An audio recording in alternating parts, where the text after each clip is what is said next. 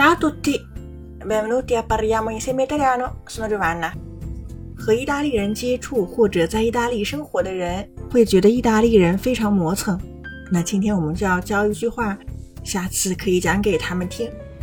Non rimandare domani quello che puoi fare oggi。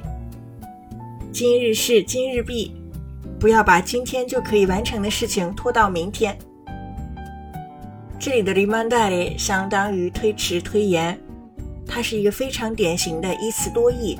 而且每个词义都是高频出现的。那我们今天来看一下它有哪几个意思。在这句话当中，rimandare 表示推延、推迟，相当于 rinviare。我们还可以说 rimandare la festa，推迟派对；rimandare la riunione a lunedì，把会议推迟到周一。第二个常用意思可以指退回、退还。Sara non ha gradito il regalo e me l'ha rimandato.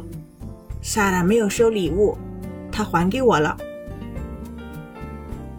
第三个表示重发，相当于 re 加上 mandare，重新再发一遍。L'email non mi è arrivata, me la rimandi？邮件我没有收到，你可以重发一下吗？这边的 no mi arrivata。me 就是一个间接宾语，有没有到我这边？